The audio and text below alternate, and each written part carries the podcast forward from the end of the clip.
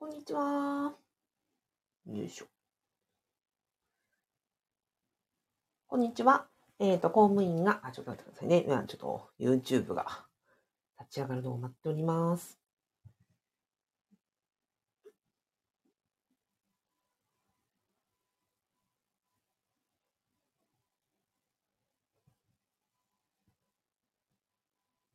こんにちは。えっ、と、公務員が職場で言えない話を聞く人、阿比子和美と申します。現在 YouTube と、えっ、と、ラジオで同時ライブ配信をしております。よろしくお願いします。今日はですね、えっ、と、公務員の死亡保障はいくら必要かと、葬式代、墓代、え散骨代の実費という話をしたいと思います。えっ、と、なぜですね、この話をしているかと言いますと、私がやっております、阿比子和美の公務員副業不動産ゼミという、まあ、オンラインスクールがありまして、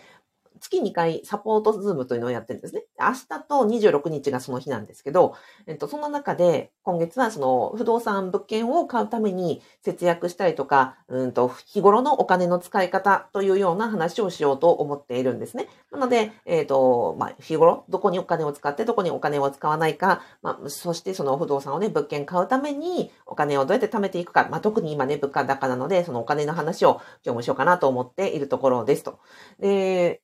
あ、やすさん、こんにちは。ゆうふうさん、こんにちは。今日もよろしくお願いします。でね、うんと、実は、あの、現役公務員の、なおかつ現役大家さんに、あの、インタビューをさせていただく機会がありまして、これはね、実はあの、ファブ、私のその副業不動産ゼミのメンバーの皆さんには、後でコースとしてね、あの、お伝え、あの、ご提供できると思いますので、ぜひ楽しみにしていてください。その中で、現役公務員かつ現役大家さんの方がおっしゃってたのは、やっぱり使うところと使わないところのメリハリはっきりさせることだと。で特にその方の考えとしては、固定費をしっかり削減することが重要で、例えばまあ保険の見直しであるとか、マイカーの見直しであるとか、まあそういうところを、あの、すあのあれですね、スマホ、うんと、格安シムにするとか、そういうところを、うん、徹底的にあの考えているんだと。で逆に言うと、まあ、食費とか、うんと、そういうところ、あと、レジャーとか、家族の時間とか、そういうところには、あの、なんていうの、えーケチケチすることをしていないというふうにおっしゃってたんですよね。私、本当にそこは同感だなと思っていて、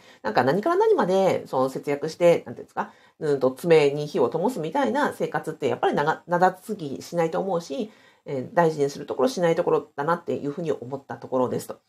で、うんと、その関連でね、話が出たんですけど、うんと、その、死んは葬式代か。葬式代を残しておきたいとか、死んだ時のためにと言って、保険金を結構多額にかけたりすると、やっぱり保険って高いじゃないですか。保険、そうですね。うん。保険って高いので、いわゆる任意保険の話ですね。高いので、そこをどう考えるかという話が、まあ、ありまして、ここについてはですね、私、あの、今回、それで今日このテーマにしたというところですと。で、結論から言いますと、墓代、えっ、と、公務員の場合、あとは日本人で社、日本で社会人をやっている限りは、私、死亡保障ってあんまいらないんじゃないかと思ってるんですよ。で、なんでかっていうと、葬式を今まで私、親族の関連の葬式を、うんと、3回やったんですね。あと、実は夫が葬儀関係の仕事をしたりもしていまして、葬儀には結構馴染みがある。で、まあその、うんまあ、昔は、あの、お大規模なお葬式をやって、参列者さんがたくさんいらっしゃってっていう時代もありました。あれはあれで、結構、まあ、なんか賄えるところがあったというか、あの、たくさんの方がいらっしゃるということは、うんと、あ、まず葬式代の話ね。そう、葬式代の話は、まあ、たくさんの参列者さんがいらっしゃれば、それだけお香典もたくさん集まるので、まあ、仮にたくさん費用がかかったとしても、会場代だとかお花代だとかね、まあ、その、あれですよ、うんと、なんだっけ、式うんと、あ、どう忘れしちゃった。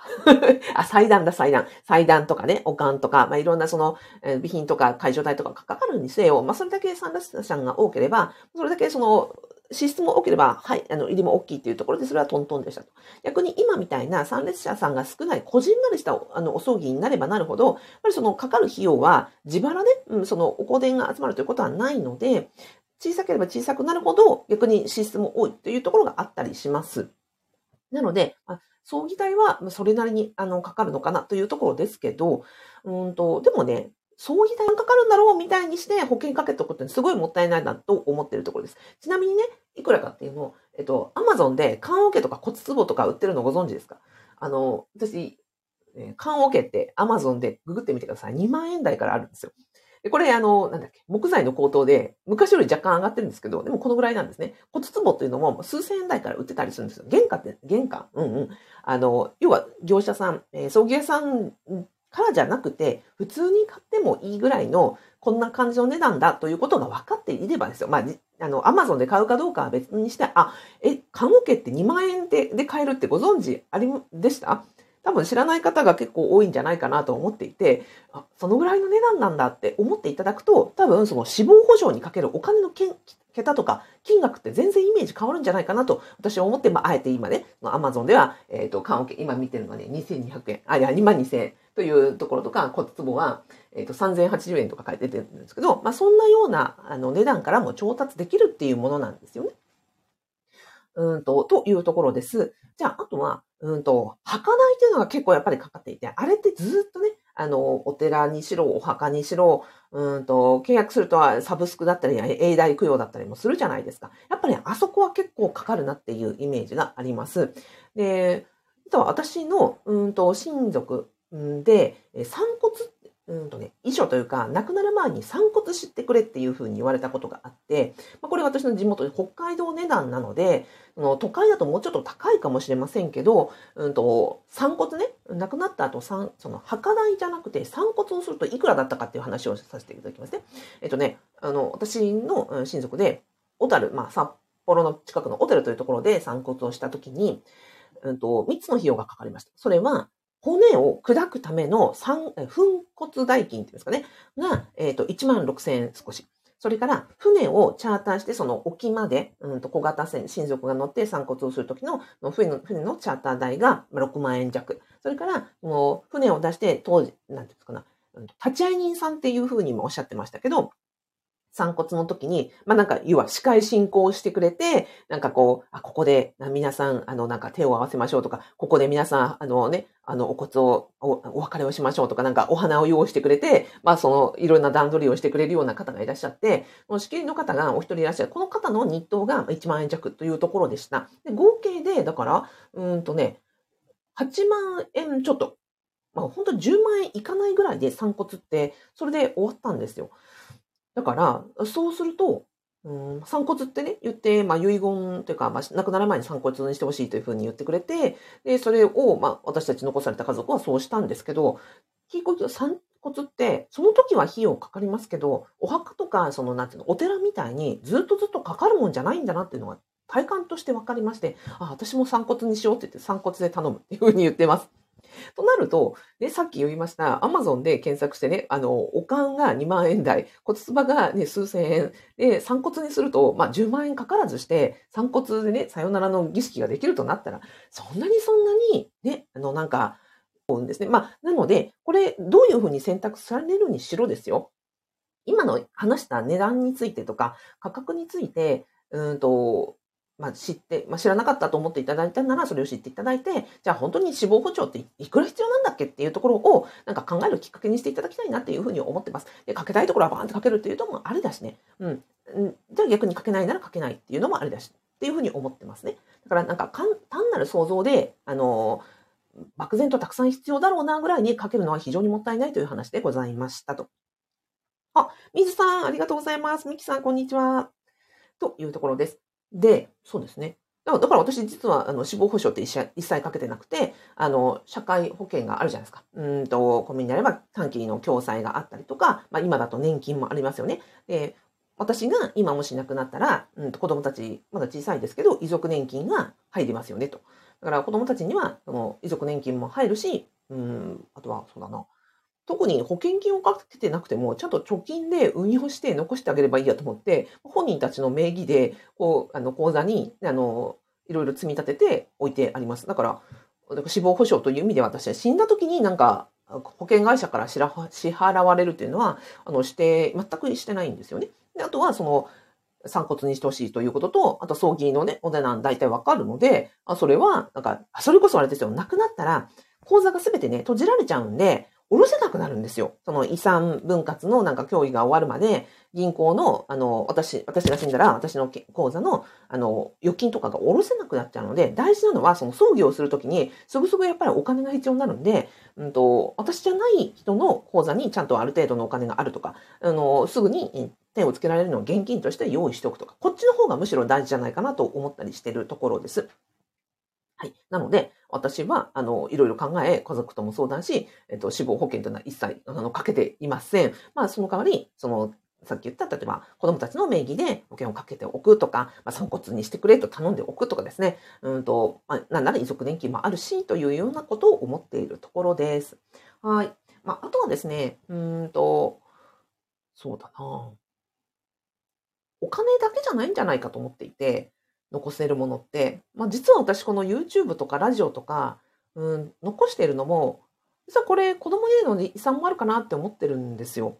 で、まあ、私と同年代のね、お母さん YouTuber と喋った時に、私たちが残せるものって何だろうねって言った時に、実はなんか墓じゃなくて、で、母ちゃんが、その、なんだろう、例えば今40代で、どんなことを考えながら働いていたのかとか、なんで、ね、公務員を辞めたのかとか、なんで副業していたのかとか、母ちゃんどんなことに悩んで、どんなことを嬉しかったのかみたいなのが、また、例えば YouTube がある限り、私が喋っていて、もし明日死んだとしても、子供たちはずっと見れるわけじゃないですか、アーカイブを。その方がなんか私としては子供にとって財産、財産じゃないかもしれないけど、なんか会いたい時に、うんと、母ちゃんが喋ってるところが見られるっていう方が結構いいんじゃないかなと思って、実はそんな思いもかけ込めて、あの、喋ったり、こうやってね、YouTube とかラジオとかで残していたりっていうのもあったりします。まさにあれですよ。魚の、魚を与えるんじゃなくて、魚の釣り方を教えるっていう話あるじゃないですか。財産を残すときに、現金だけ残したっていうことであれば、それは、ね、現金使ってしまったらそれで終わりだけれども、私が物件を買います。で、こういうふうに親業をやります。っていうのを体験して、で、それを子供たちに伝えることができれば、子供たちはやるやらないは別として、親業をするという、まあ、職業選択とか収入の選択肢が得られるじゃないですか。私そこは本当に大きいと思っていて、じゃあ、あ、母ちゃん親やってたなって思ったら、例えばこれからね、あの、将来仕事を、あの、就職します、仕事をします、まあ、いろんなことがありますってなった時に、ああなんかいろんなね、こう壁にぶち当たった時に、ああ、そういえばって、あの、思うかもしれないし、私がこの間買った物件での家賃収入で何か、あの、いいなと思ってくれるかもしれないし、そういう意味で不動産を、うんと、私自身が勉強したり実践したりするのこと自体が、お金じゃない価値を、あの、次世代に残せるんじゃないかなって思っているところです。で、もう一つ言うと、別に子供があのいる、いないに関わらず、あの、ファブメンバーさんでね、こんなことを言ってくださった方がいたんですよ。私は、あの、その方はね、独身で子供もいませんと。だけど、私がその現役公務員として大家収入が得られるようになったら、それはそれで若手の職員に希望がも、なんか希望を与えられるんじゃないかって思ってるって。今のその、でおっしゃってくださったんですね。私本当にそれ感動しちゃって、うんと、今のその公務員の働く事情、まあ、確かに仕事やりがいはあるよと、安定もあるよと。だけど、過酷な労働環境はね、この今後ますます大変になっていくわけで、それでその、なんだろうな、うんと、若手、後輩たちは結構疲弊していて、やる気が持てなくなったりとかしてると結構暗い顔してるんだと。私は、その、公務員をやりながら不動産ができるよう、そういう収入を得る道もあるよっていうふうに示せることによって、後輩たちが、ああ、そんな道もあるって思ってくれたらすごい嬉しいっていうふうに言ってくださったファブメンバーさんがいらっしゃって、ああ、本当に素敵だなって。だから、うん。あの、そういう意味でも不動産を勉強したり、なんか、うん、その収入を得ていくって、周りへの影響、うん、家族への影響とか職場への影響とか後輩への影響っていうのもあるんじゃないかなって、それこそも財産じゃないかななんて思っているところでございました。はい。あ、ではでは、あ、55分になっちゃった。はい。えっ、ー、と、お忙しいね、お昼休みに、あのー、見ていただき、聞いていただき、ありがとうございます。えー、やすさん、えー、ゆうふみかさん、みずさん、みきさん、あらいちさん、えっ、ー、と、ありがとうございました。じゃあじゃあ、午後も頑張りましょうね。はいはい。ではでは、あ、最後にご案内でした。えっ、ー、と、今、申し上げました、アリコカズミの副業不動産ゼミは、えっ、と、公務員の、えー現役、そして OG、OB の方で、え、やっている不動産に関して学んだり実践したりする、え、オンラインスクールとコミュニティでございます。ご興味いただけましたら、え動画の概要欄、そしてラジオの説明欄に、えっ、と、無料動画、え説明、えセミナーを、え開催しておりますので、アクセスしてみてください。